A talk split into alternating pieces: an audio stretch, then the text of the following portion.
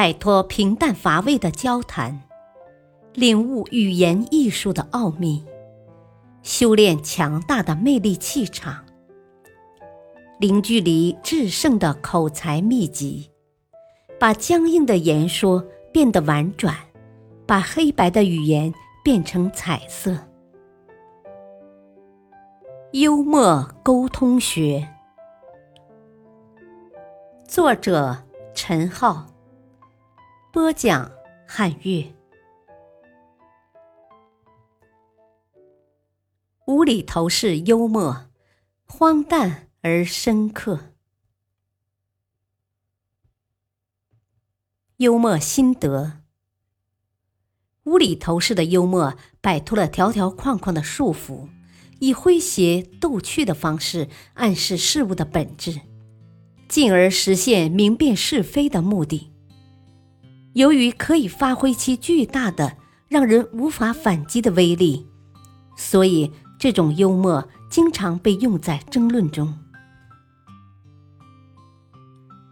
但凡看过《大话西游》的人，都能说出周星驰在这部电影中那句经典对白：“曾经有一份真挚的爱情放在我的面前，我没有珍惜。”直到失去，才后悔莫及。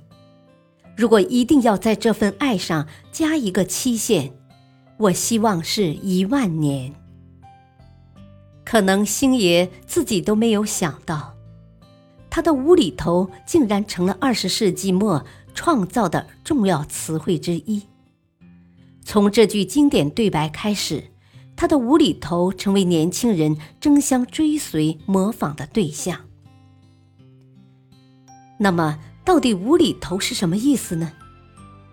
其实，无厘头是一种流传于广东佛山一带的俚语，意思是指一个人无端做出没有缘由的事情来，表面上显得有些难以理解，让人忍俊不禁，但其语言或行为的背后却蕴含着深刻的社会意义。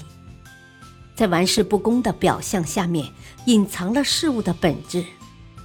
简单来说，就是荒诞而深刻，是一种跟笑话有本质区别的幽默。在运用这种无厘头幽默时，我们需要注意一点：尽管可以玩世不恭、抨击时事，但幽默的最终意图并不在此，而在提倡健康思维。和快乐人生，促使对方励志向上。一九四六年五月，远东国际军事法庭对以东条英机为首的日本甲级战犯进行审判。十个参与国的法官们在排定法庭座次方面展开过一场激烈的争论。中国法官理应坐在庭长左边的第二个位置。然而，由于当时中国国力较弱，因此遭到各强权国的否定。强行争辩并不是好主意，于是唯一出庭的中国法官梅汝敖微笑着说：“如果各位不肯按日本投降时各受降国的签字顺序排列，我们不妨找个体重计来，然后依体重排座次，体重重者居中。”体重轻者居榜。你们若认为我不该坐在庭长的边上，则可以另派一名比我胖的人来换呀。各国法官听了，全都大笑起来，不好再故意为难。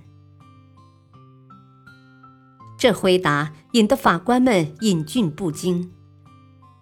在审判法西斯的国际法庭上，法官的座次按体重来排定。这简直是天大的笑话！梅汝敖正是借助这样无厘头的对话，嘲讽帝国主义者仗势强权、践踏国际公理的强盗作风。假如你正跟人发生争论，不要急着反驳对方，不如像梅法官这样舍弃锋芒毕露的语言，给对方一个无厘头式的幽默，不仅风趣含蓄、诙谐生动。还能起到更好的反驳效果。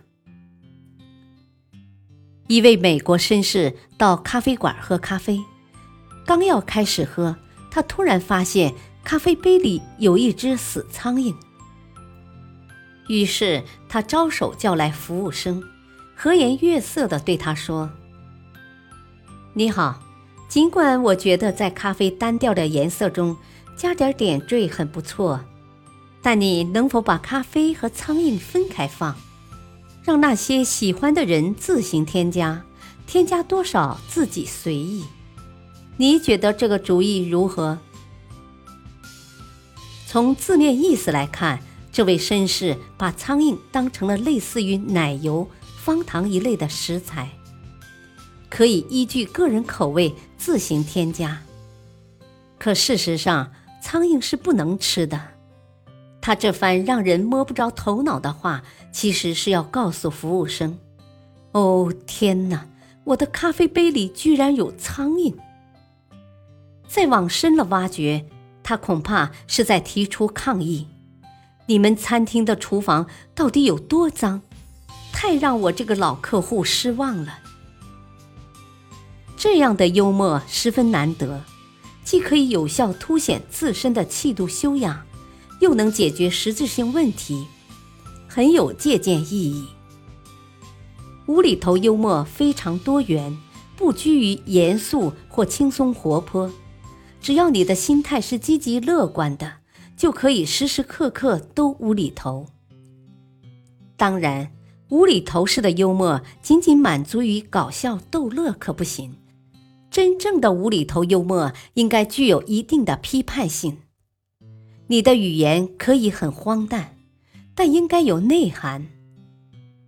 比较容易操作的方法，即专注于对经典的颠覆、重构，以讽刺揶揄那些不合理的事物。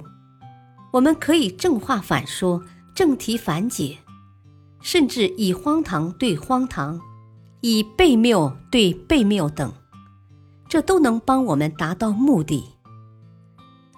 在创造无厘头幽默时，大家应该最大限度地发挥自己的想象力，将万事万物视为调遣、组合和生发的对象，忽略自然时空是非差别的存在，完全以自己的心灵意志为导向。正因为你的反叛声音既有规则，又有思想权威。并在不经意中调侃了生活中的种种不合理现象，才使得无厘头幽默的功效得到极致发挥。感谢收听，下期播讲：幽默感是现代人必备的品质。敬请收听，再会。